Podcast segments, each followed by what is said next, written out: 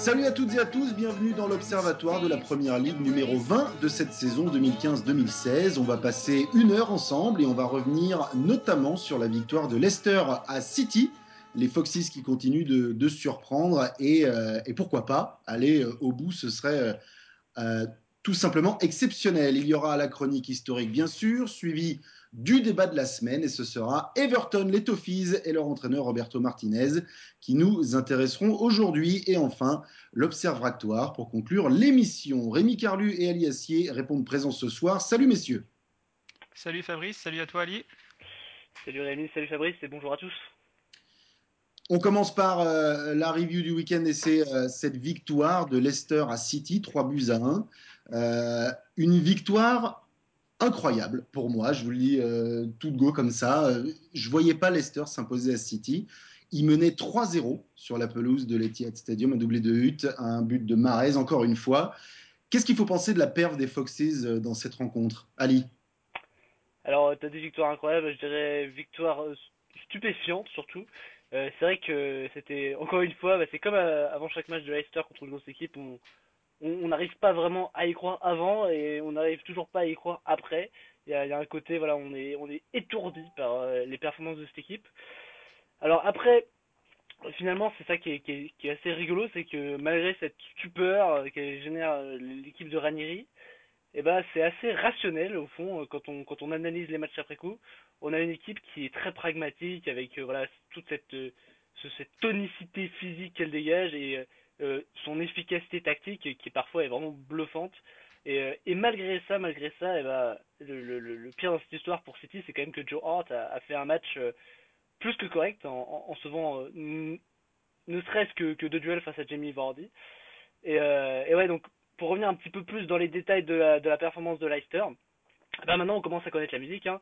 C'est-à-dire que c'est une équipe qui, qui défend vers l'avant, avec euh, notamment Okazaki qui a un rôle très important, cette espèce d'attaquant qui devient un milieu de terrain euh, qui, qui, a, bien embêté euh, la disposition tactique de, City où Touré joue un rôle de numéro 10 et Silva était, était sur le côté droit.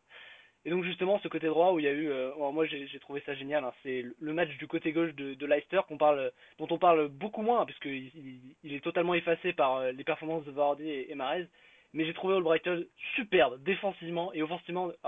C'est pas forcément le joueur le plus, juste techniquement de cette formation, mais il a distillé un, un nombre de ballons assez épatant.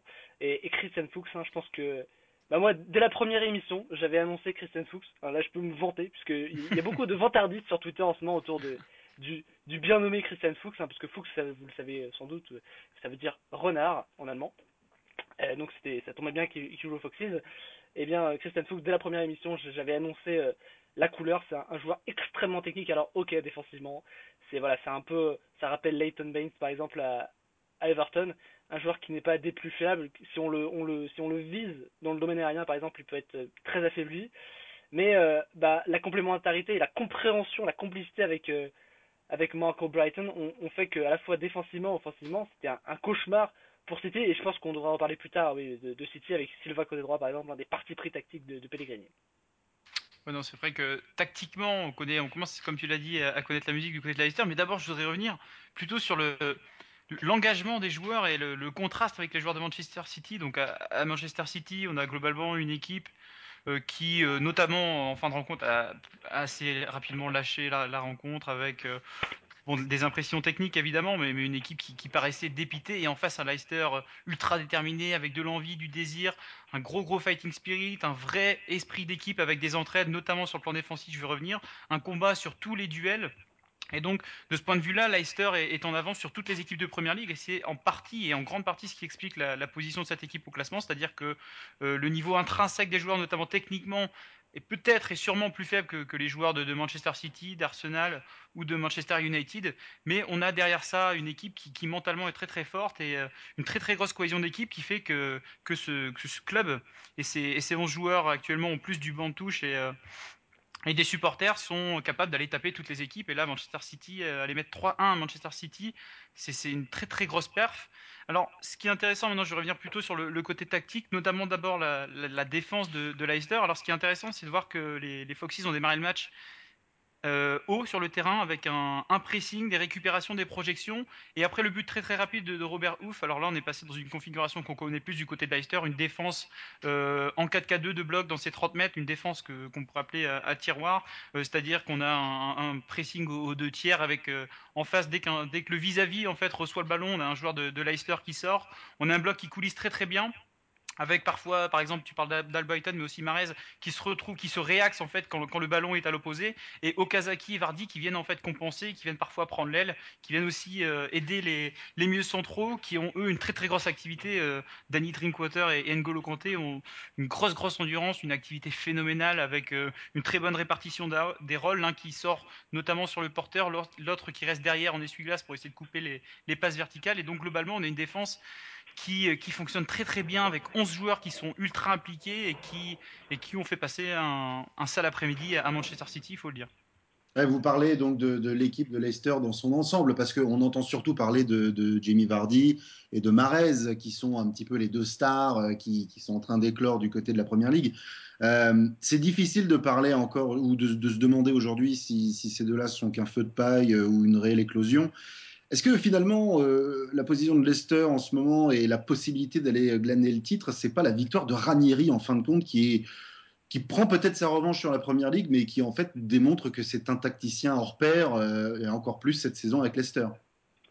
Euh, moi, moi, je pense pas que qu'on ait affaire à un, un, tacticien hors pair. Je pense que c'est évident que que Ranieri c'est un, un, bon tacticien. On voit qu'il maîtrise très très bien ses gammes. Encore une fois, il n'a rien inventé. Par contre, là où on peut parler de revanche, c'est que bah en plus il sort d'un échec en Grèce, il a eu des passages difficiles, euh, enfin en tout cas pas forcément difficiles, mais aux fins amères, que ce soit à la Roma ou à Monaco dans les dans les années précédentes, où on pouvait, on avait tendance à, garder un bon souvenir de lui, mais où euh, en fin de compte il était un peu abandonné par ses joueurs. D'ailleurs j'espère que ça va pas se finir pareil à, à Leicester pour lui. Et donc là on voit que là où il, il maîtrise particulièrement son sujet en dehors de l'aspect tactique, pragmatisme. On va voir où ça va mener Leicester. Encore une fois, il ne faut pas non plus euh, tomber dans le, phénomène de la poudre aux yeux. Le classement, il est là, il y a, une avance qui est certes significative, mais ça ne fait pas de, de Leicester le futur champion pour autant. Euh, imaginez que, que Mares se blesse, et même si c'est un, une mécanique collective, il y a quand même des, leaders techniques qui, bonifient ce travail collectif. Et donc là où Ranieri, pour finir là où je veux en venir, là où Ranieri maîtrise particulièrement son sujet, c'est sur la maîtrise de son effectif dans un sens collectif. Et il y a aussi à voir la façon qu'il a euh, de, de, conserver euh, dans toute implication des joueurs comme Nathan Dyer ou euh, Leonardo Ulloa qui, sont des joueurs qui, qui a, priori footballistiquement, je veux dire Nathan Dyer ou Mark Albrighton, il n'y a pas une, très très grande différence. Albrighton est peut-être un meilleur centreur, d'ailleurs une plus grande activité, c'est un meilleur dribbleur. Leonardo Ulloa ou ou Shinji Okazaki, on voit que parfois il arrive à interchanger les deux et, euh, et on voit que cette équipe elle, elle fait bloquer. C'est ça qui est le, le, plus stupéfiant avec cette équipe de Leicester, c'est qu'on a l'impression que c'est une espèce de tornade, une tornade bleue, blanche ou noire selon les, les, maillots qu'elle qu arbore et, euh, elle dévaste tout son passage. Et alors, moi, peu pour euh, aller dans, dans, le sens de ta question, c'est vrai qu'on, comme tu as dit, on parle beaucoup de, de et, et Vardy. Euh, la question des feux de paille je pense que c'est pas très intéressant. Ce qui est évident, c'est qu'ils sont à la fois ils bonifient et ils sont bonifiés par cette force collective, donc c'est une interdépendance très forte entre les deux. Et euh, et as parlé de Danny Drinkwater, mais, mais c'est ce joueur, moi, il m'est pas parce que euh, j'ai vraiment l'impression sur le terrain quand je le vois euh, qu'il est qu'il c'est un, leader euh, mental. Je, je, le vois parfois il est et dans les dans les lancements de pressing etc très important et euh, c'est vrai que dans les dans les grands médias français, on n'entend pas du tout parler de Drinkwater parce que bon voilà, formé à Manchester United, un peu bah, laissé de côté par le club, à l'instar de d'autres milieux de terrain anglais comme euh, par exemple Jones qui, qui est en train de jouer la montée avec Burnley en ce moment. Et euh, et ce joueur, techniquement, il fait des trucs en ce moment. Je crois pas qu'il ait fait ça une seule fois dans sa carrière. Et c'est ça le pire, c'est que malgré son coffre physique, il est en train de donner la saison de sa vie physiquement, il, il est en train de s'essorer il est tellement, il est emporté par le collectif, c'est une espèce, voilà, il s'est transcendé par cet élan enthousiaste des Foxes, que il donne des ballons à une touche de balle, là, dans le prochain Monthly Assist, j'en ai trouvé une, je sais plus, c'était il y a deux ou trois matchs, une touche de balle, il te sert une, une crème de ballon pour euh, ce qui restera un début de l'année de Jamie Vardy, et eh bien, euh, et bien voilà, c'est un peu ça, c'est une espèce, voilà, la victoire de Ranieri, c'est d'avoir créé une émulation collective, plus que tout, plus que d'avoir maîtrisé la tactique comme une espèce de révolutionnaire. Oui, non, c'est vrai que pour le coup, euh, bon, tactiquement, comme tu l'as dit, il n'y a, rien inventé, mais il y, a des choses qui sont très intéressantes, notamment sur, sur la défense, euh, les compensations, euh, le, travail des, milieux de terrain, le travail de sap aussi des, attaquants. Alors on sait que c'est compliqué, c'est une tactique d'ailleurs qui est qualifiée par beaucoup de, de négatives, parce qu'en fait, les joueurs n'auraient pas envie de jouer défensif et préféraient avoir le ballon, 60% de possession et s'éclater. Or là, on voit très bien qu'il a réussi quand même à, amener un groupe à, jouer de la sorte et à, réussir à gagner, à prendre la tête de la première ligue. Et donc c'est là, là où je veux en venir. C'est vrai que pour moi, ce, qu'a réussi Ranieri, ce qui est épatant, c'est euh, sa gestion humaine. Donc c'est très important en Angleterre, hein, puisque bon, c'est pas un championnat qui est réputé euh, pour pour euh, pour sa, tactique. Hein, dans l'histoire, les, grands entraîneurs, Clough, Bill Shankly, etc., sont des plus des meneurs d'hommes que des, tacticiens. Et là, c'est ce qu'il a réussi à faire avec, euh, bon, je parlais de, de l'attitude, la détermination, etc. Et c'est ce qu'il a réussi à faire avec Leicester. Et pour moi, il y a évidemment plusieurs joueurs qui, surperforment. Tu parles de, Danny Drinkwater qui a jamais joué à ce niveau dans toute sa carrière. C'est à peu près le cas pour tous les joueurs dans cette équipe. Et il est capable de, créer cette émulation, de, faire jouer des, joueurs à un, meilleur niveau qu'ils ne peuvent l'être intrinsèquement, du moins que ce qu'on pouvez imaginer. Donc c'est ça pour moi la, grande réussite de, Ranieri, plus que tactique, parce que bon, encore une fois, évidemment, il y a très belles choses, mais, c'est dans, l'attitude, dans la manière de, motiver ses joueurs et de les, pousser à, faire des choses qu'ils n'auraient pas forcément accepté de faire pour d'autres entraîneurs. On va reparler de Manchester City un petit peu plus en détail dans quelques instants, mais rapidement pour conclure sur Leicester. Euh, tu parlais, Rémi, tout à l'heure de la performance de City euh, en elle-même dans cette rencontre. Est-ce que Leicester profite pas finalement aussi bah, d'une petite baisse de régime globale des autres gros euh, guns de cette, de cette première ligue. Ah non, c'est sûr que pour le, pour le coup, à mon avis, c'est une saison qui, qui, est historique et qui restera historique parce que c'est la première fois depuis très longtemps, depuis sûrement la création de la première ligue en 92, voire peut-être même avant, qu'un, outsider l'emporte. Bon, il y a eu Blackburn qui l'avait emporté à l'époque grâce à Alan Shearer, mais, mais globalement, c'est vrai qu'on est arrivé dans un championnat où on a eu de très très grosses formations. Euh, je pense évidemment aux formations de Manchester, à Liverpool, puis au club londonien. Et c'est la première fois vraiment où un, où un supposé petit, petit club, du moins par, par euh, sa stature financière, réussit à, se hisser en haut de la première ligue et à y rester pendant. Euh, pendant 6-7 mois maintenant. Et donc, euh, c'est vrai que le, niveau des, autres équipes est, très décevant, à commencer par Chelsea évidemment, mais aussi par Manchester City. On est quand même sur un, ratio de, points par match qui est le, pire pour les Citizens depuis 2010 2011. On a Arsenal aussi qui a du mal à chaque fois à transformer l'essai, c'est-à-dire qu'il montre de très belles choses, puis dès qu'il s'agit de, prendre trois points d'avance sur le deuxième, les, Gunners ont toujours du mal, et c'est quelque chose qui est récurrent à Arsenal depuis, euh, depuis quelques années. Mais à côté de ça, il faut quand même, à mon avis, euh, évidemment, euh, féliciter Leicester pour, ce qu'ils font. On n'a pas parlé de l'attaque, mais le jeu de contre-attaque est excellent, avec les, courses diagonales de, Vardy qui sont qui sont absolument phénoménales. Il va courir sur tous les ballons. Marès qui est, qui est très très fort dans, la projection, dans la provocation balle au pied. Il marque aussi des buts, fait des passes décisives. Une équipe aussi qui exploite les, coups de pied arrêtés avec euh, doublé ici de, Robert Huff, le défenseur allemand. Et sachant que les, coups de pied arrêtés, c'est pas forcément quelque chose sur lequel les, équipes se, mm. deviennent spécialistes. Et Leicester a réussi euh, à, s'en servir ici sur les, sur les corners. Donc voilà, c'est quand même très très fort ce que fait Leicester. Après, c'est sûr qu'il faut pas oublier une première ligue et des grosses équipes qui sont historiquement euh, faible par rapport au niveau des, saisons précédentes, mais plus que faible, je, pense que c'est plutôt le, championnat qui, va vers le haut avec les moyens de joueurs de, de haut tableau de Ligue 1 qui arrivent pour fournir les rangs de Swansea par exemple avec Andrayou. Et globalement, on a un championnat qui est, à mon avis à un niveau très très et qui fait que les, grosses équipes ont, un, mal de, un mal de chien à, s'en sortir. je pense que pour amener un peu le débat sur euh, quelque chose de plus large, je pense qu'il y a aussi toute une problématique. Je pense que si qui est, autour des, présidences des clubs. Et je, je sais pas trop, euh, j'attends de voir. Euh, je serais très curieux de voir Leicester champion en fait pour constater l'onde de choc à l'échelle de la première ligue au niveau des présidences. parce que là, par exemple, aujourd'hui, il y, a eu des chiffres qui sont sortis au niveau de, Manchester United. Les comment dire Les bénéfices annuels du club sont magnifiques. Je veux dire, Louis Van Gaal n'a absolument aucune raison de se faire virer de ce point de vue-là. C'est une réussite, Ligue des Champions ou pas même, j'ai envie de dire. C'est magnifique. Donc ça pose la question des objectifs des clubs. Et, euh, et cette équipe de Leicester, il faut avouer que bah, c'est pas uniquement l'entraîneur, les joueurs. Bon, voilà, souvent il y a, mis en avant euh, euh, les, les, les, valeurs des joueurs quand ils ont été acquis par Leicester. On, on, connaît N'Golo Kanté, on, Ryan Marais, c'est l'exemple le plus frappant. ça paraît une bouchée de pain par rapport à ce que a pu coûter par exemple Prime Sterling.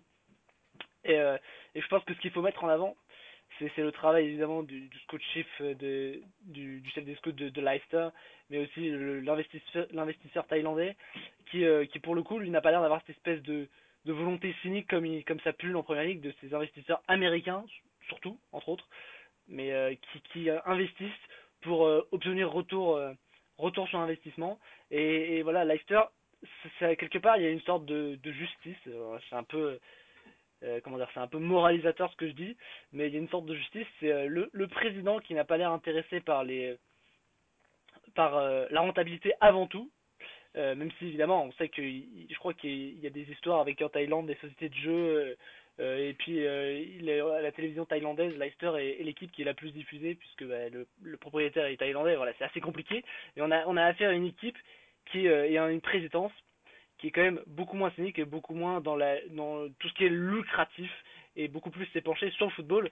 Et, et, ouais, de ce point de vue-là, les, les gros, euh, je sais plus si on peut parler de club ou d'entreprise à ce point-là parce que on voit à quel point la notion d'entreprise est en train de prendre le dessus sur celle de club dans ce club. Et je pense que l'épitomé, l'exemple parfait, c'est vraiment Manchester United avec, comme je vous dis, ce, bilan sportif qui est un petit peu piteux quand on voit les sommes investies, espèce d'investissement là comme, comme Martial qui c'est vrai sont pas des mauvaises acquisitions, mais quand on voit les sommes démesurées, et, euh, et au fond, bah, qui ça gêne chez les dirigeants, puisque c'est rentable. Oui, mais ça, on aura l'occasion euh, de revenir dessus très largement. On a vu, euh, pour euh, revenir rapidement sur la rentabilité, euh, le, rebranding de la Première Ligue qui va perdre Barclays comme sponsor la saison prochaine et qui est en train de devenir une marque complètement indépendante comme la NBA par exemple. Et donc, euh, avoir une ligue plus forte et plus homogène avec des petits clubs, entre guillemets, supposés, qui deviennent à leur tour plus forts. On aura le temps d'en reparler de tout ça, de toute façon, mais je pense que le parallèle sera assez intéressant à faire plus tard. Rapidement sur City, une déroute, on va dire, euh, mais plus globale que ça. Est-ce que la venue annoncée de Guardiola a pas mis complètement à mal les espoirs de titre et, une bonne fin de saison potentielle de City euh, parce que tout le monde sait que Pellegrini va partir et que bah, du coup euh, tout est joué? Euh, Alors c'est une, une, question qu'il faut se poser. Alors euh, D'abord, bon, j'espère, j'espère que, non, parce que sinon ça serait absolument pathétique, notamment pour les 11 joueurs titulaires. Alors autant pour certains remplaçants qui n'ont pas leur chance avec euh, Pellegrini, on peut imaginer que bon, il euh, n'y a plus trop de motivation et on attend Guardiola pour faire ses preuves. Mais pour des titulaires, pour des joueurs qui jouent le titre, je pense notamment par exemple à Yaya Touré. Alors on sait qu'il devrait logiquement partir cet été. Ce serait dommage quand même que, les joueurs laissent tomber dès maintenant et, attendent l'arrivée de Pep Guardiola. Après, pour le coup, euh, plus que plus qu'un problème de, de, motivation, je pense que là, d'abord, tactiquement, euh, j'ai rien compris. C'était le foutoir à Manchester City. Euh, j'étais j'étais avec une petite feuille, là, je, je voulais faire mon, mon, petit schéma de jeu de, de Manchester City. J'ai mis énormément de temps à comprendre un peu ce que ce que Pellegrini voulait faire. Alors, pourquoi? Parce qu'on démarre avec avec Agüero, bon, qui prend la pointe de l'attaque. Là, pour le coup, c'est assez logique. On a Sterling qui qui une sorte d'électron libre qui s'est baladé un peu partout, qui avait l'air de jouer un peu sous, sous Agüero, mais il n'hésitait pas à aller du, du, côté droit, parfois du côté gauche. On a David Silva qui est un, un, numéro 10 habituel, alors parfois, pareil, il se déplaçait à gauche, il redescendait aussi au milieu de terrain, ah, là, qui, droite, qui, lui, qui lui montait dans, dans tous les sens. Donc il y a Fabien Delph aussi qui est un milieu central box-to-box normalement qui là euh, donc était aligné du côté gauche surtout pour suivre en fait les, les, les projections de Marez euh, sur les phases de transition euh, donc euh, attaque défense pour City et défense attaque pour pour Leicester et globalement j'ai vu un, foutoir du côté de Manchester City avec des, joueurs qui n'arrêtaient pas de, changer de position alors les, les dézonages c'est intéressant et les, changements en attaque aussi, évidemment. Il y, a, des dézonages en attaque et ça peut être intéressant, notamment face à une défense en bloc très bien organisée comme à Leicester, avec aussi des, changements, c'est-à-dire les gauches qui peuvent passer à droite. Ça peut être intéressant, mais là, je pense que c'était un peu trop sur cette première mi-temps. Il y a très peu de visibilité très peu de stabilité offensive, avec, euh, on a l'impression, très peu de, postes définis. Alors ça contraste évidemment avec Louis Van Gaal, qui lui aime bien, aime bien tout tout planifié à l'avance avec des circuits prédéfinis, etc. Là, à l'inverse, les joueurs me paraissaient tous libres ne pas respecter un poste, des consignes précises, et, et offensivement, à partir de là, ça, ça devient quand même très très compliqué. Alors écoute, moi, c'est marrant parce que j'ai pas exactement compris la même chose que toi sur sur la, tactique, euh, les schémas, les, voilà, les plans de jeu un petit peu de Manuel Pellegrini. Alors c'est assez significatif déjà en soi, je trouve. Euh, moi, j'ai plus ou moins compris en phase offensive une sorte de 4-1-3-2. Tu vas me dire ce que t'en penses. Et j'ai trouvé que Sterling agissait comme un, une sorte de second attaquant. Alors c'est vrai que parfois il est dézonné sur les côtés, mais je pense, je pense que l'idée pour, euh, pour Pellegrini, c'était de, de, s'appuyer sur le fait que la défense centrale de, de Leicester, et à mon avis, le, le, un petit peu le point faible de cette équipe, euh, elle est, elle est assez faible au sol, tout ce qui est dribble, etc. On, Robert Hood et, et Wes Morgan, c'est pas la définition même de l'agilité, euh, puis je fais miser. Et, euh, et donc Delph, lui, euh, pouvait agir en sorte de piston gauche qui écartait vers le côté. Côté Bah, évidemment, hein. c'était pas aussi, aussi euh, c'était pas aussi strict que ça. Et alors, là où c'était particulièrement étrange, c'était que du coup l'axe était dévolu à, à Touré Yaya. Et on le sait, les, les deux premières déroutes, les deux, les deux autres déroutes de la saison de, de Leicester, c'était voilà, c'était l'absence de Silva qui était marquante à chaque fois. Là, Silva était là, mais il jouait côté droit. Euh, évidemment, il était amené à repiquer, puisque de toute façon, il, c'est, si on le fait jouer côté droit, il va faire ça. Et surtout, Touré avait joué dans l'axe euh, en numéro 10 contre Tottenham. Contre Liverpool, il était un petit peu plus bas sur le terrain, mais on avait eu à l'époque Kevin De Bruyne qui, euh, avait joué numéro 10, donc c'était une autre expérimentation tactique aussi due aux absences, hein, parce qu'il y a un des grands problèmes du City cette saison, c'est les bobos à répétition, que ce soit de Sergio Aguero, ou bien de David Silva ou Yaya Touré, même si Yaya Touré est un peu plus épargné cette saison, je trouve. Et donc, euh, dans ce, ce- cette espèce de, mixture bizarre, alors après il y a eu le changement avec Fernando qui est rentré, bon ça c'est encore autre chose, mais euh, dans cette espèce de, mixture bizarre, j'ai trouvé quand même en première mi-temps que, Manchester City, après le but, avait plutôt bien contrôlé les cuirs, euh, bon c'était pas hyper dangereux, mais il y a eu quand même quelques occasions. Et alors le, tournant du match, ça a vraiment été le but de Mahrez qui a mis une, une claque à cette équipe et on, a vu tomber les, les, masques quoi. Dans le sens où euh, euh, les, Citizens ont été euh, vraiment bah, un petit peu comme nous devant nos, devant nos au final. hein. Ils ont été foudroyés quoi, stupéfaits par par cette réalisation super de Riyad Mahrez et, stupéfaits en fait à chaque fois par les les les brusques sautes d'intensité mises par par Leicester dans les dans les débuts de mi-temps, que ce soit la première ou la deuxième. Parce qu'il faut quand même les, le dire, même si ces deux buts sont arrivés euh, au bout de trois minutes dans chacune des mi-temps, ils ne viennent pas de nulle part. Euh, Leicester a vraiment mis mais, euh, la dose quoi dans ces débuts de mi-temps. Mm. Et, euh, et donc là-dedans, j'ai trouvé que en dehors de l'aspect tactique, où on, a vu un Touré Yaya qui était à la fois numéro 10, qui redescendait parce que Silva repiquait tout le temps, et on, on a vu un... Alors, j'adore Pablo Zabaleta, hein, mais il est quand même... C'est l'ombre de lui-même, hein, physiquement notamment. Euh, et quand on, quand on a un David Silva qui est amené à jouer milieu ailier droit et que le latéral est aussi peu euh, tranchant offensivement, eh ben c'est purement inutile. Euh, à gauche, Kolarov. Alors Kolarov c'est un joueur techniquement excellent, mais je trouve que mis à part quand il joue derrière, euh, derrière comment il s'appelle, pas derrière Starling, derrière, ah j'ai oublié le nom, euh, derrière Kevin De Bruyne, quand il joue à gauche.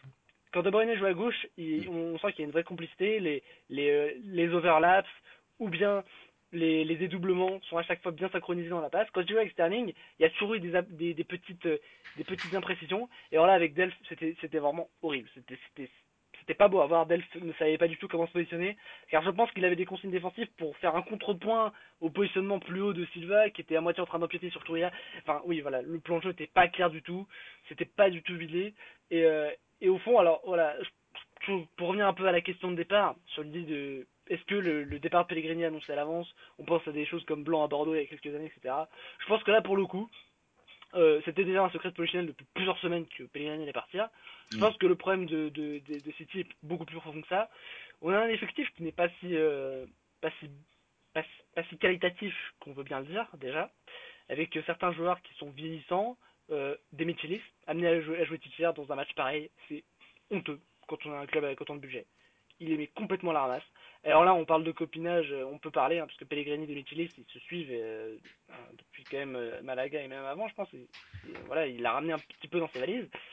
Et euh, ouais, donc on a un effectif qui est, qui est pas de si bonne qualité que ça.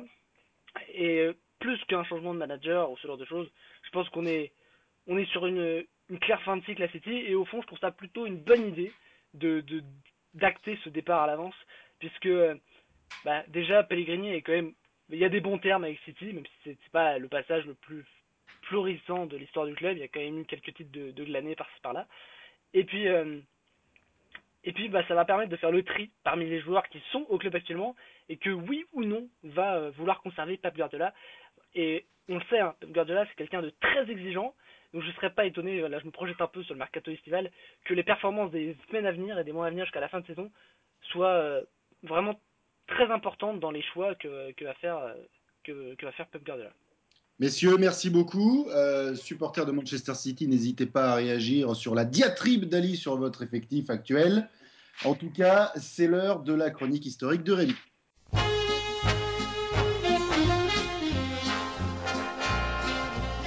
I get no kick from champagne. J'irai vers le ciel quand je serai mort et alors je pourrai boire un verre avec George Best. C'est en substance ce que raconte un chant qui accompagne les supporters de Manchester United chaque week-end sur les routes anglaises. Sur l'air de Spirit in the Sky de Norman Greenbaum, ce chant retentit à chaque match. Puissantes bien que disparates, les ondes sonores s'élèvent alors des rangs et s'en vont rebondir sur le toit ondulé des tribunes. Si le son résonne, les fans continuent avec plus de détermination encore. En résulte plusieurs minutes d'un chant continu, un chant prenant qui vous empoigne le corps et vous chatouille les tripes. Une drôle de sensation s'élève et se propage automatiquement en nous dès lors que l'on saisit pleinement tout l'univers auquel renvoie ce chant un fantastique joueur d'une non moins fantastique époque. Alors, la police du politiquement correct me rattrapera pour me dire toute sa désapprobation, George Best ayant très largement souffert d'alcoolisme. Je lui démontrerai pourtant sans trembler toute sa méconnaissance du football anglais. Il s'agit en effet bien ici de chanter à tue-tête une idole, de la célébrer, de la commémorer.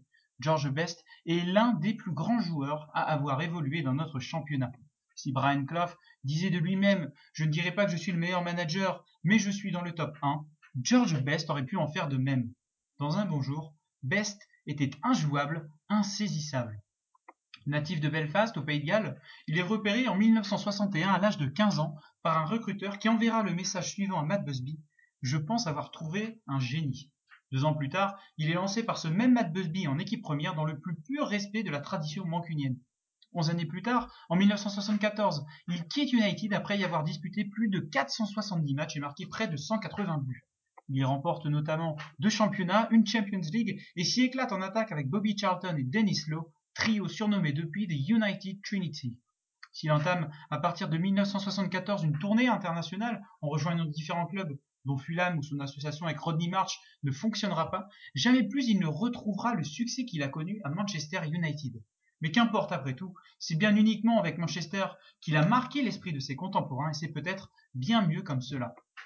Alors, mon but n'est pas ici d'en dresser une biographie chronologique pertinente, bien qu'incomplète. Mon but n'est pas ici de tenter de saisir le véritable impact de George Best, saison après saison, match après match, but après but. Mon but n'est pas enfin de m'attarder sur la vie proactive du Ballon d'Or 1968 en dehors des terrains, comprendre femmes et alcool. Je ne m'attarderai donc ici ni sur ces matchs et buts de légende, ni sur ces nuits londoniennes les, veilles de match, ni enfin sur ces célébrissimes répliques qui ont logiquement su résister au temps. Je veux vous peindre le portrait romantique d'une figure incontournable de son époque. Surnommé le cinquième Beatles, première véritable rockstar sportive, s'inscrivant ainsi parfaitement dans la lignée des Busby Babes des années 50, Best est avant tout une gueule, euh, si, son petit mètre 75 ne répondait pas en proportion à son immense talent, sa gueule d'ange incarnait avec brio un style fait d'aisance et d'esthétisme. On reconnaissait ce virtuose de bien loin, inscrivant sa silhouette proportionnée en harmonie avec tout type de paysage.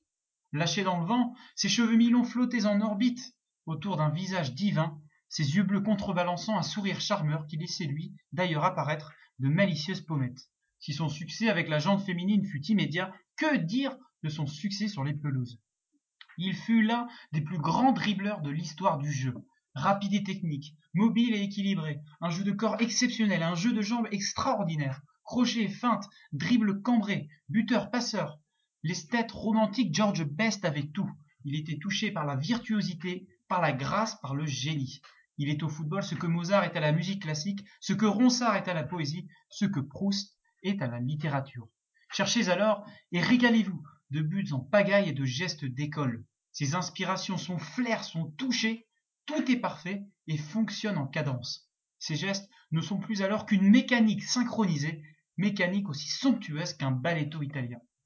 Mais plus que cela encore, George Best c'est aussi et avant tout une certaine idée du football. Un football passionné et énamouré, un football incarné et connecté. Dans des stades faits de bois et de briques rouges se réunissaient des individus de toute classe sociale, chapeau ou béret vissé sur la tête, des hommes proprement vêtus d'une veste et d'un pantalon assorti, accompagnaient le cas échéant leurs dames, qui savaient avec élégance porter une robe de printemps à motifs. Pas encore de sponsors, de merchandising, de télévision.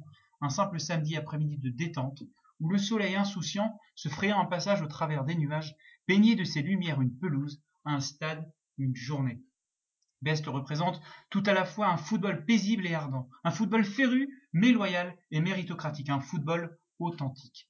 D'ailleurs, à l'époque, joueurs et entraîneurs n'hésitaient pas à se mêler aux fans dans les bars pour discuter ensemble des matchs.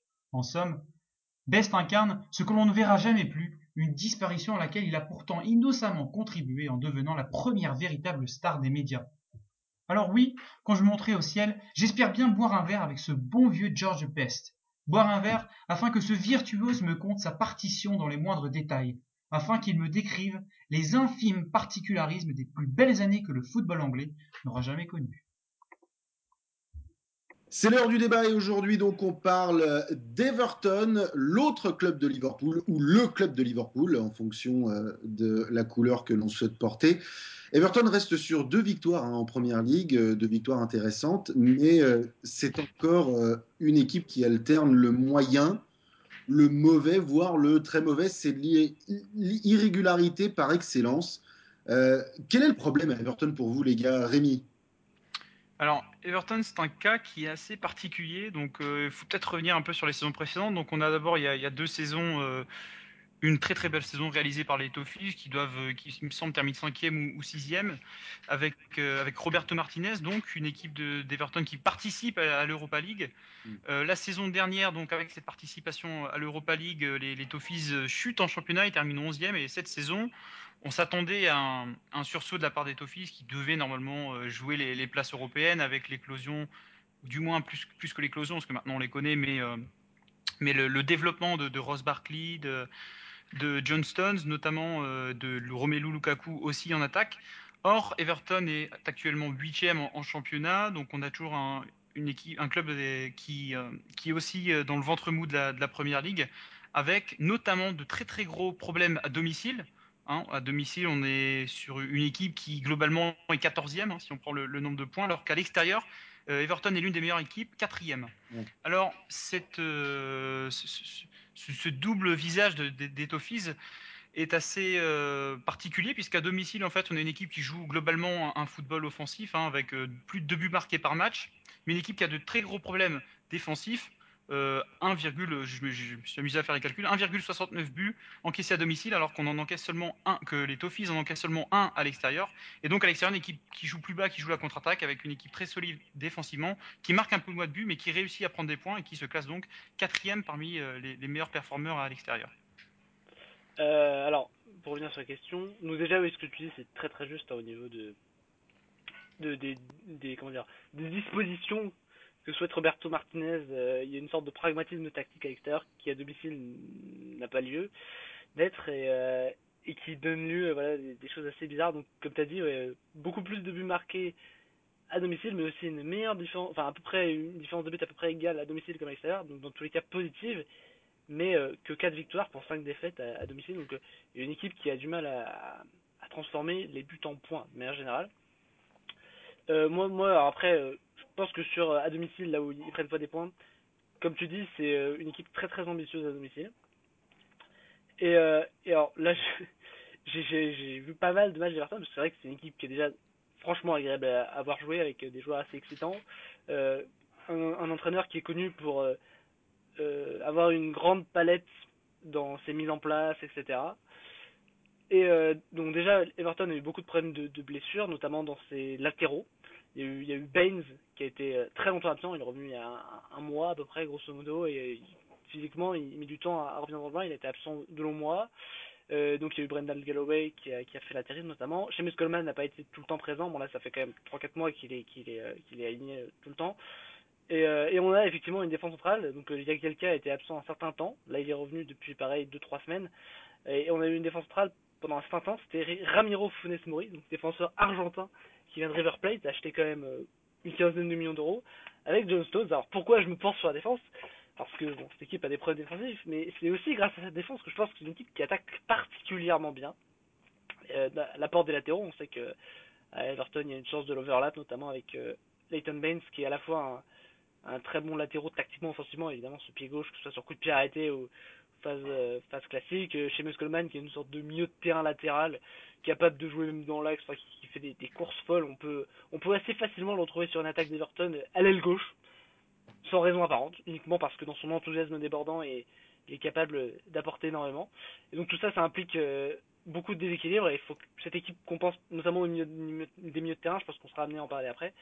Et, surtout, je vais me pencher sur la paire défense centraux, John Stones et, et Funes Mori, sont particulièrement excitants à voir, des très très bons relanceurs, mais des joueurs très jeunes qui ont, qui ont l'audace et la fougue pour eux, mais euh, aussi contre eux parfois quand ils font un dribble trop dans la surface, euh, ne serait-ce que, que bah, tout récemment, là, Everton a, avait perdu à domicile contre Swansea, Swansea pardon, et, euh, Ramiro Funes Mori, euh, bah, voilà, il y avait, il avait match nul. Euh, lui, il pensait à la victoire et relance directement dans l'axe, complètement hasardeuse.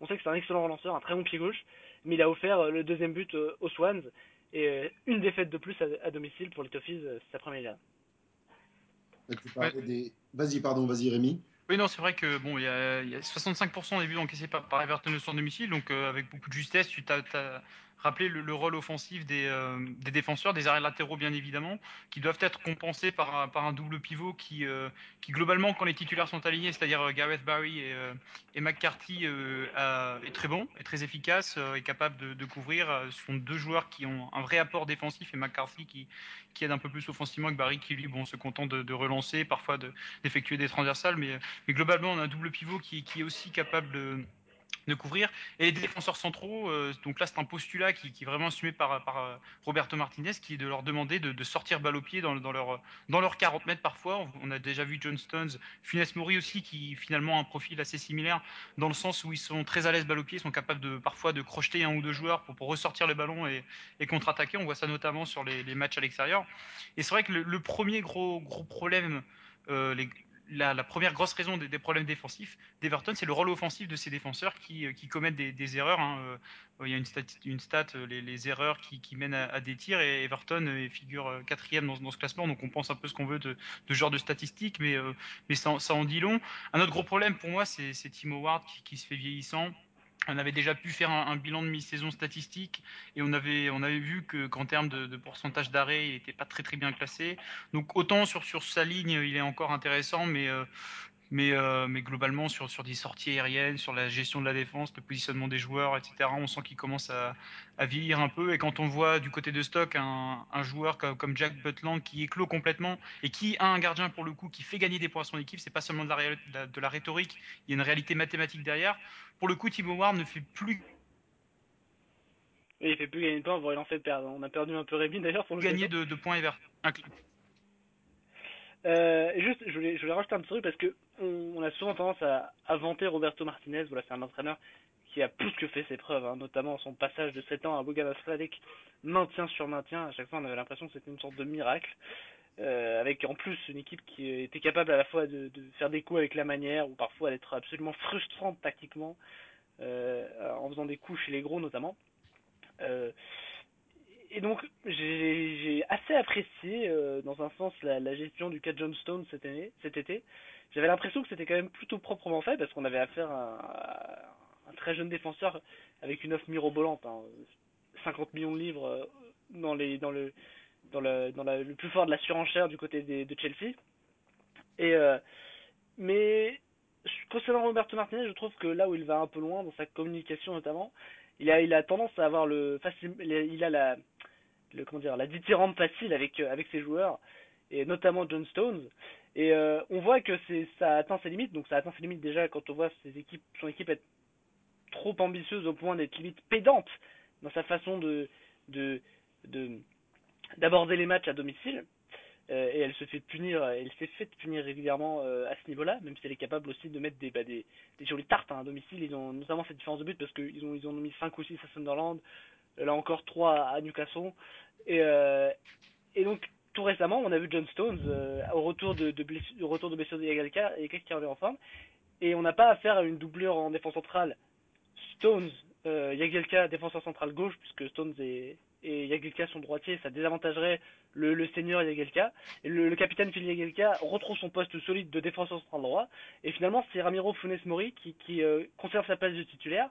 Et, j'ai trouvé ça assez logique et pour le coup un retour sur ces déclarations un petit peu irréalistes de Roberto Martinez avec une décision très froide et pragmatique pour ce qui constitue un nouveau chouchou pour à la fois Everton mais aussi tout le pays. Hein. C'est un grand espoir euh, John Stones. Il est très excitant pour les Surrey Lions.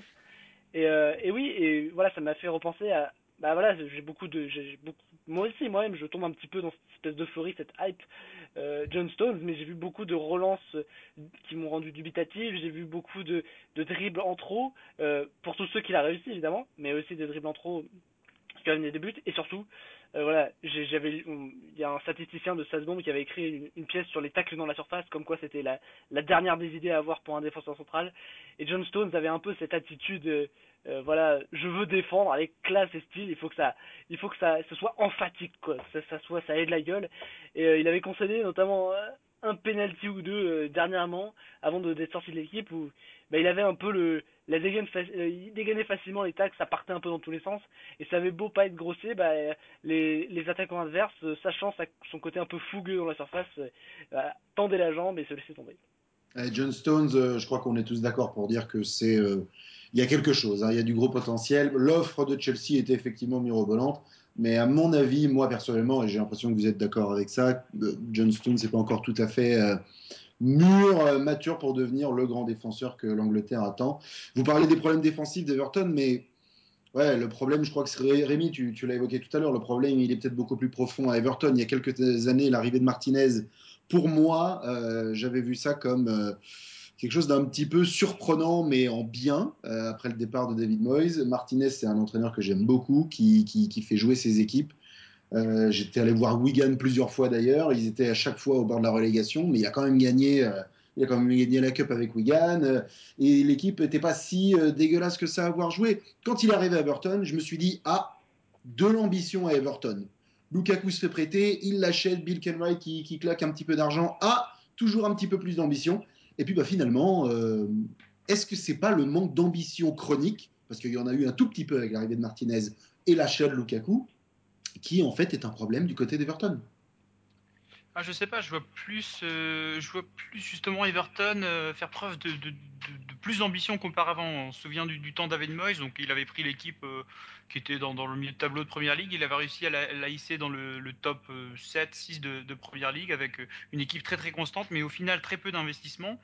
Et avec l'arrivée de, Martinez, euh, c'est vrai qu'à l'époque ça avait été accueilli de manière très très euh, positive. Donc, euh, comme tu l'as dit, il avait fait de, de, de, belles choses avec Wigan. Il avait créé de, de, vrais, de vrais systèmes avec une équipe qui, euh, qui avait des moyens très très limités. Et on, on, voyait ça comme un vrai coup de fouet pour Everton et peut-être la possibilité enfin de, de jouer les, les, les places européennes et peut-être pourquoi pas la, la Ligue des Champions. C'est fait la première saison d'ailleurs. Et c'est ce qu'ils ont fait la première saison. Le problème étant que maintenant, on reste sur, sur une saison euh, passée qui était décevante. Alors, c'est une possibilité. Je ne, plaide, je ne plaiderai jamais pour la, la, le fait de remplacer un entraîneur. Autant il y a, quand même un problème cette saison, c'est qu'Everton n'est pas, n'est pas forcément meilleur que, la saison dernière. Alors offensivement, il y a, de vraies choses, il y, a, des joueurs qui sont énormément améliorés. Je pense notamment à Romelu Lukaku qui, qui a pris une autre dimension cette saison. Mais globalement, au, classement, Everton reste en dessous. Alors évidemment, la, saison n'est pas finie. Everton est huitième et peut, et peut s'améliorer, mais, défensivement, il y, a, quand même de vrais vrais soucis à domicile encore.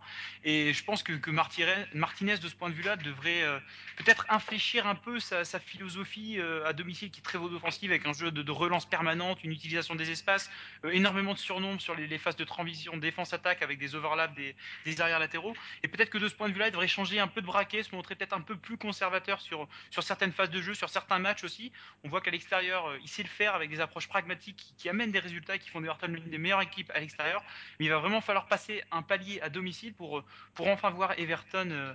Euh, Everton euh, concourir pour les, les, les, le top 4, le top 4 de, de, la première ligue. Oui, mais là, du coup, tu as un entraîneur qui, qui a cette philosophie-là. Est-ce que, du coup, le club ne devrait pas lui donner les moyens, justement, plutôt que de lui dire eh ben, fais un petit peu plus attention, ferme un peu plus le jeu, sois un petit peu plus traditionnel, alors que justement, tu as un mec comme ça qui va vouloir euh, bah, te, faire, euh, te faire dynamiter un match. Quoi. Mais, mais, mais pas... quel moyen euh, je, si pas, je peux juste. Vas-y, vas-y, Rémi.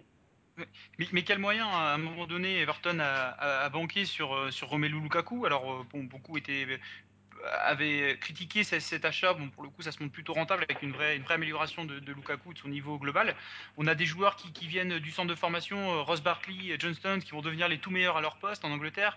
On a en défense des, joueurs qui sont établis, qui font partie des meilleurs à leur poste. Hein. Je prends Coleman, Leighton Baines, Phil Jagielka. On a des joueurs d'expérience au milieu de terrain. On a un Everton qui dépense quand même plus qu'il ne le faisait auparavant. On a encore vu cet hiver avec l'arrivée d'un nouvel attaquant.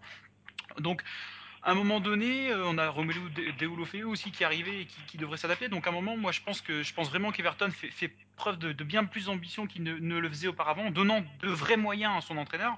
Et à un moment donné, je pense, quand on regarde l'effectif euh, qualitativement et quantitativement, Everton a un, vrai bel effectif, notamment quand on compare par exemple à Tottenham où Pochettino a réussi à faire de, vraies choses avec énormément pourtant de, de joueurs euh, du club.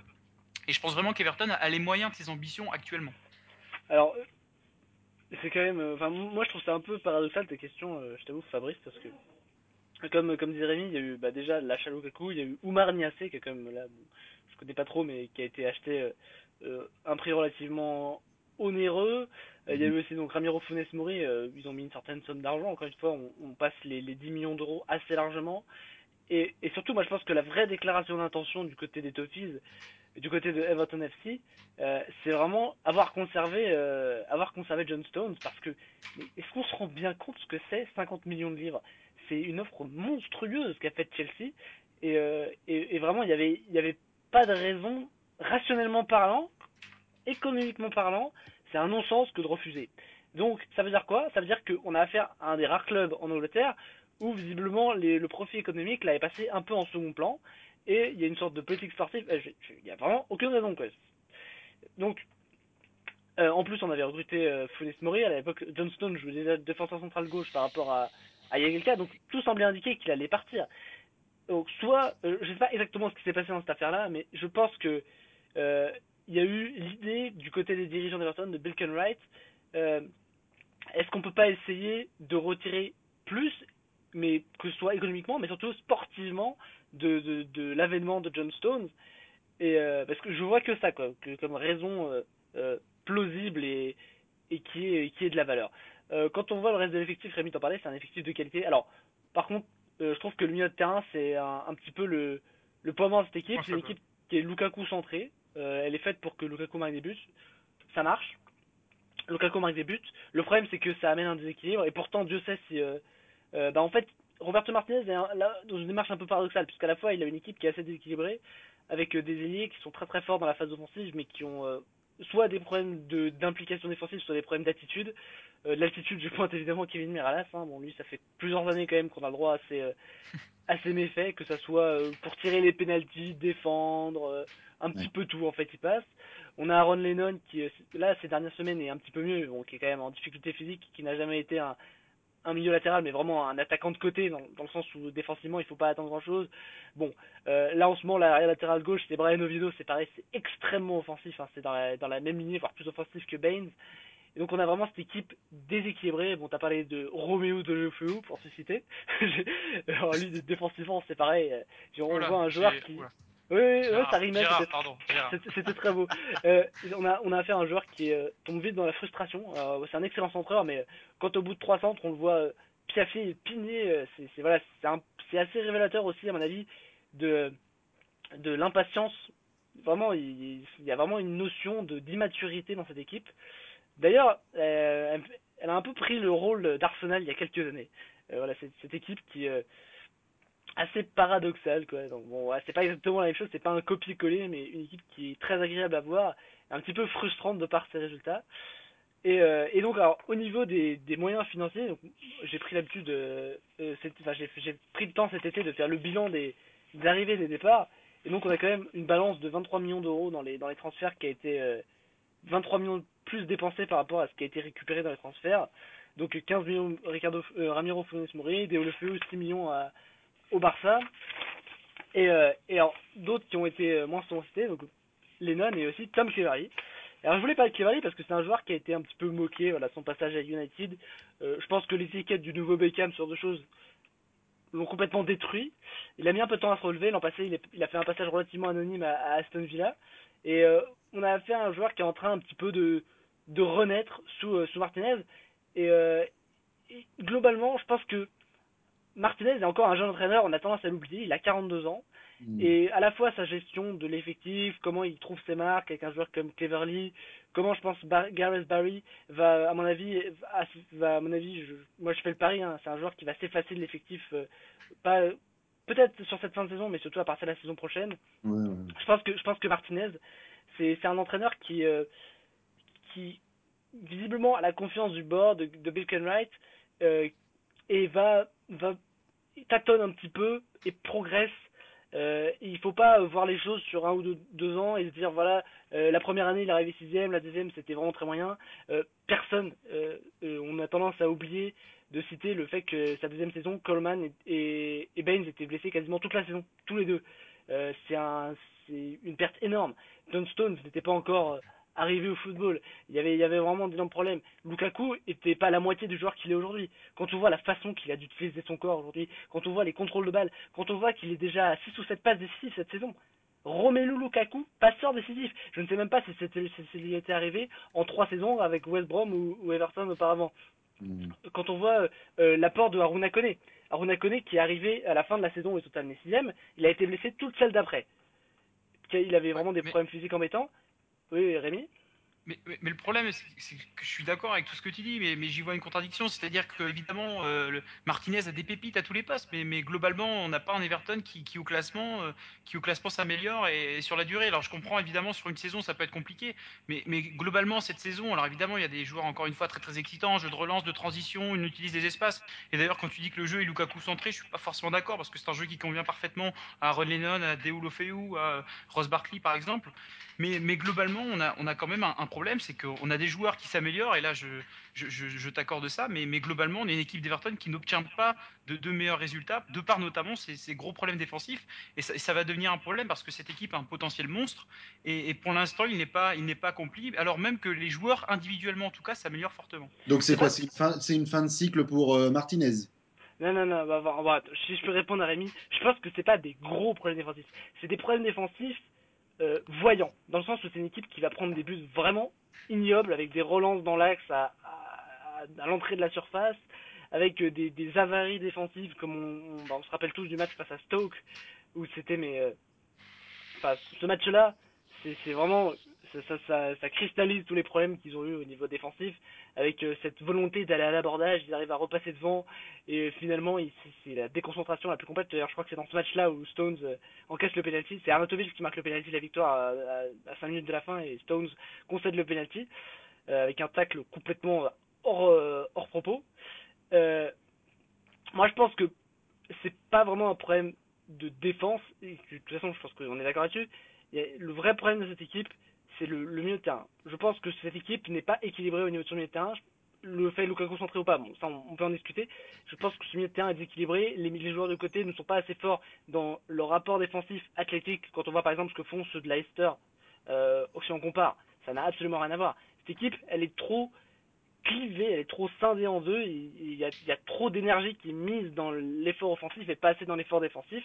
Et en plus, quand ton milieu de terrain, c'est, il y a un des deux membres, c'est Gareth Barry qui physiquement n'est, plus très loin de plus être un joueur de première ligue, même si techniquement c'est toujours, euh, c'est toujours très agréable à, à constater.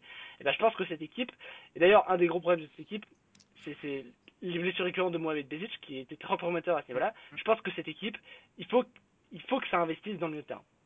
Ok, on aura, euh, on aura l'occasion de reparler de- d'Everton hein, dans, dans de futures émissions. N'hésitez pas à réagir sur Twitter, Facebook euh, pour continuer la discussion par rapport à Everton. Messieurs, il nous reste un tout petit peu de temps à faire euh, l'observatoire. Euh, Rémi, tu peux lancer ton sujet du jour, vas-y. Oui, bon, il y, a des- il y a- il y avait pas mal de, de sujets intéressants cette semaine. Alors, euh, notamment le, le cas de John Terry, j'aurais mis revenir, mais bon, vous imaginez que je trouve que, que le, pour l'instant, le fait que Chesney n'ait pas prolongé- est une aberration. Je voulais me concentrer euh, surtout sur le, la, la polémique du, du prix des billets en Angleterre. Donc, ça fait pas mal de bruit cette semaine. Mm. Alors, je vous, ex- je, vous, je vous explique rapidement les faits. Donc, Liverpool se déplaçait à Sunderland.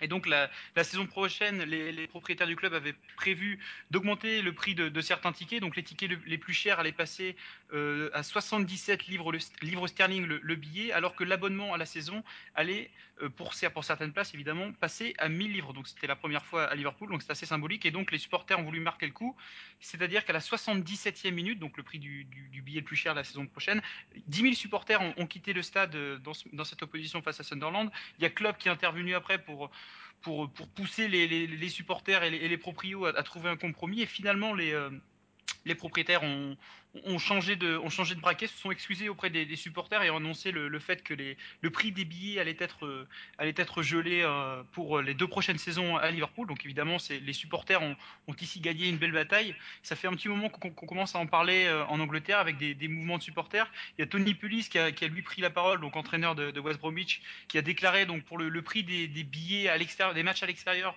il a déclaré que, que, ces billets ne devraient jamais dépasser 10 livres sterling, puisqu'évidemment il y a déjà des, le prix des transports qui est assez important et donc euh, il fallait pas que les, supporters ne, ne, deviennent les vaches à lait des clubs alors que les clubs de l'autre côté récupèrent énormément d'argent, vont en récupérer encore plus avec les droits télé. Et donc, euh, en plus de ça, donc il y a, il y a en Angleterre une, une fédération des, supporters de foot, la FSF, qui, qui elle mène des, mène des actions pour là encore euh, notamment agir sur, sur le, prix des, billets à l'extérieur. Mais donc voilà, on a un phénomène global qui, qui, me, qui me semble intéressant, qui me tient à cœur aussi, et qui fait que les, supporters commencent à en avoir ras-le-bol du prix des billets en Angleterre, qui, qui, sont, qui sont pour beaucoup euh, absolument abusifs, d'autant plus qu'on voit qu'il y, y, a des moyens, des, des, revenus notamment avec les, avec les droits télé qui, qui sont énormes, et les supporters en ont tout simplement marre de, de, de devenir de, de, de, véritables vaches à lait. En ce qui concerne les billets, alors tout ce qui est merchandising, maillot, euh, etc. C'est du gadget et les, supporters peuvent choisir. Mais quand on veut supporter un club, on, a envie d'aller voir, d'aller voir les matchs. Et, euh, c'est vrai que l'augmentation euh, du prix des billets à des, sommes folles, 77 livres sterling quand même, ça fait presque 100 euros pour, le meilleur, le meilleur. Le billet le, plus cher, par contre, ça devient, c'est devenu absolument délirant et, je voulais souligner cette, belle démarche de la part des supporters de Liverpool. Rapidement pour réagir là-dessus, avant Ali ton sujet, c'est quelque part, si je veux faire l'avocat du diable, on sait pourquoi l'Angleterre a fait ça. Hein. Ils, ont voulu, ils ont voulu un petit peu nettoyer leur tribune et faire une sélection des supporters par l'argent. C'est euh, triste, c'est terrible, mais euh, il y a quand même une raison là-dessous. L'augmentation du billet très cher comme ça à Liverpool, bon, c'est ouais, assez terrible. Mais l'origine de ces, de ces tarifs très élevés en Angleterre, c'est, euh, on le sait tous malheureusement, euh, les problèmes qu'il y avait eu dans les années 70-80 avec le hooliganisme notamment. Ali, euh, à ton tour, vas-y. Alors moi, je, après cette parenthèse supporterisme, moi je voulais parler de l'histoire récente dans la vie de Harry Harter, donc euh, ce milieu de terrain international irlandais, bien que né en, en Angleterre, qui joue euh, à l'AFC Bournemouth. Donc voilà, on, je crois pas qu'on ait encore eu l'occasion même de, peut-être si on a dit son nom, ouais si on a dit son nom déjà dans l'émission quand même, c'est vrai. Euh, donc voilà, son histoire, elle date un petit peu, ça date de début décembre. Euh, la raison pour laquelle j'en parle maintenant, c'est que bah, j'en avais, rapidement entendu parler à l'époque, mais euh, il, a, il, a, ensuite raconté dans une interview donnée au, Guardian le 29 janvier à, au journaliste Stuart James. Et donc, ce qui s'est passé, c'est que le mercredi 9 décembre, alors que sa femme Rachel est dans la 39, 39e semaine de, grossesse, oui, je sais bien, ça fait plus de plus de 9 mois. C'est un petit peu le, cœur du problème. Dans la 39e semaine de grossesse de Rachel, eh bien, euh, ils apprennent tous deux que le cœur de leur fille Renée c'était, euh, bah, arrêté de battre, tout simplement, sans réelles explications. D'ailleurs, encore aujourd'hui, ce qui euh, ne va pas s'imposer d'autres problèmes. Et donc, le lendemain, Rachel n'a pas donné la vie, mais elle a accouché de cet enfant mort-né. Donc bah, on imagine bien pour n'importe qui euh, d'entre nous euh, ce que ça peut représenter.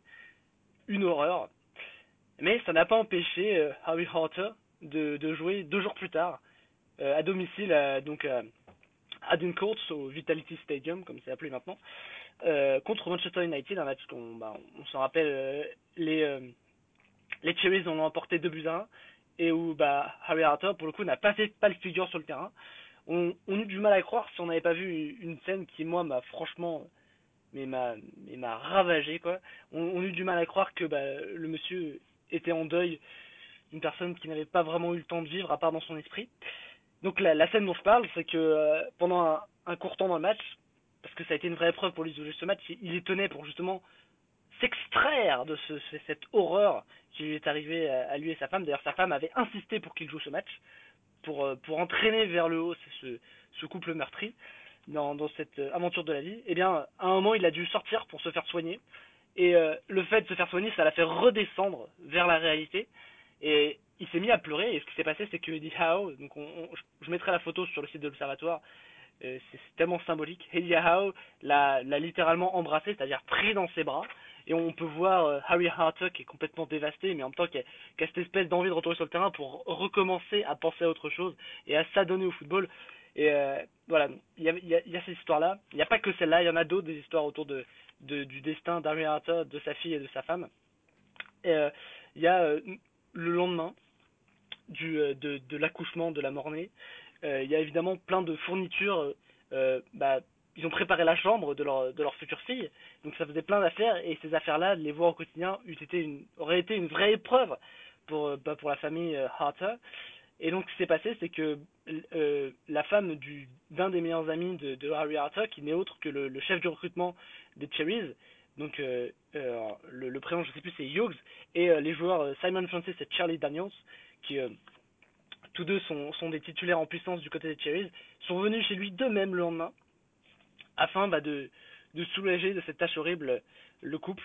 Ils ont débarrassé toutes les affaires de la déjà regrettée René. Donc ça donne un petit peu une idée. Alors, moi, je voulais aussi parler de cette histoire en dehors du côté poignant, de la solidarité qui régnait dans ce club de Bournemouth AFC. Euh, on a déjà parlé de ce club pour ses qualités sportives, etc., sans, vouloir passer du coq. Euh, je pense que c'est important de savoir ça aussi, et je pense pas que ça aurait eu lieu dans tous les clubs, sans vouloir euh, monter des plans sur la comète. Donc voilà aussi, je voulais souligner. Oui. Euh, non, non, mais je, je voulais juste terminer ton intervention, c'est juste. euh, Oui, je voulais juste parler du, du professionnalisme du, du monsieur. Euh, donc évidemment, sur le terrain dans la semaine même, après discussion avec Howe, moult discussions, évidemment, c'est pas évident de se dire que le, le joueur ne va pas craquer lui-même sur le terrain pendant le match, puisqu'il était quand même, bah, il a versé beaucoup de larmes. hein. Les glandes lacrymales ont donné pendant ces temps-ci. Et, euh, et la semaine suivante, d'ailleurs, ça s'est montré beaucoup plus difficile contre West Bromwich Albion, euh, au Hawthorns, le soir à l'hôtel déjà, avant le match puisqu'il y avait, euh, il y avait, bah, c'était proche de Noël, donc il y avait euh, des, familles et leurs enfants, et ça, ça a beaucoup déstabilisé Harry Arthur, qui le soir même a complètement craqué. Donc là, encore une fois, le, chef de recrutement Hughes l'a, lui a un peu remonté le moral, et apparemment pendant le match, il, il raconte ça dans cette interview que qu'on joindra, qu'on jo- qu'on joindra euh, avec avec l'épisode. Il n'était pas du tout dans le match, et c'est la seule fois dans sa vie que ça lui sera arrivé. Il espère que ça ne lui arrivera plus jamais, et il a pris ça vraiment comme un déclic qu'il il fallait, il fallait qu'il s'extrait, euh, je, répète ce mot, de, ce, de cet horrible moment de vie. Et donc il y a cette idée du football comme un, refuge qui m'a beaucoup plu et qui montre bien que l'on a affaire euh, bah, à un passionné du sport, de la, pratique, et qui ça lui sert plus que comme un gagne-pain, vraiment de, bah, c'est une place très très importante dans sa vie.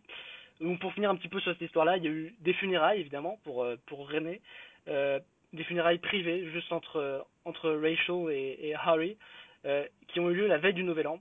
Pour la petite anecdote, c'est pas une petite anecdote d'ailleurs, c'est très important. Pourquoi la veille du Nouvel An?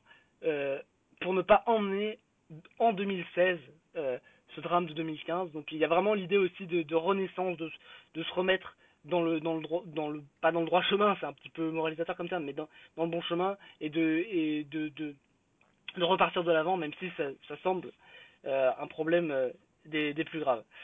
Et euh, donc évidemment, il y, a, y a tout ça, et il y a aussi le fait que Harry Arthur a même pris, pris la parole dès le match contre Manchester United dans les vestiaires, et ça, ça j'ai trouvé vraiment ça très beau, et notamment il a souligné le fait, il a dit à tous ses coéquipiers, apparemment d'après ce qu'il dit, que bah il a un petit peu fait une leçon sur le, le memento mori. Rappelez-vous qu'on va tous mourir un jour et que vous tous à côté de moi, eh bien vous pourriez mourir demain. Alors jouez ce match comme si vous alliez mourir demain. Et bah si c'est ça qui leur a permis de gagner contre Manchester United, même si c'est pas l'exploit du siècle, et bah moi je dis j'aimerais voir plus souvent des matchs où les joueurs pensent qu'ils vont mourir demain. Bravo. Non, c'est vrai, et juste, je peux juste ajouter un truc, ça, ça me rappelle un peu l'histoire de, de Billy Sharp à l'époque avec euh, le décès de sa, de sa gamine et il avait décidé de jouer et là il prend le ballon des 25 mètres, il fait contrôle poitrine retourné, il met une volée pleine lucarne et, et- et il apparaissait comme, comme étant un demi-dieu sur le terrain qui était venu pour marquer, il avait marqué, c'était incroyable aussi, donc belle histoire. Ouais. Et pour rappel, euh, Harry Harter, c'est quand même un joueur qui a été recruté par, par Bournemouth en 2011 dans un non-league club Woking pour 4000 livres sterling. Bravo. Belle histoire, belle histoire euh, pour euh, conclure cette émission. Merci messieurs d'avoir été avec nous. Merci à tous les auditeurs. N'oubliez pas de nous retrouver sur euh, la page Facebook de l'Observatoire, sur Twitter et sur le site évidemment. Et on se retrouve bientôt pour une prochaine émission. Salut à tous.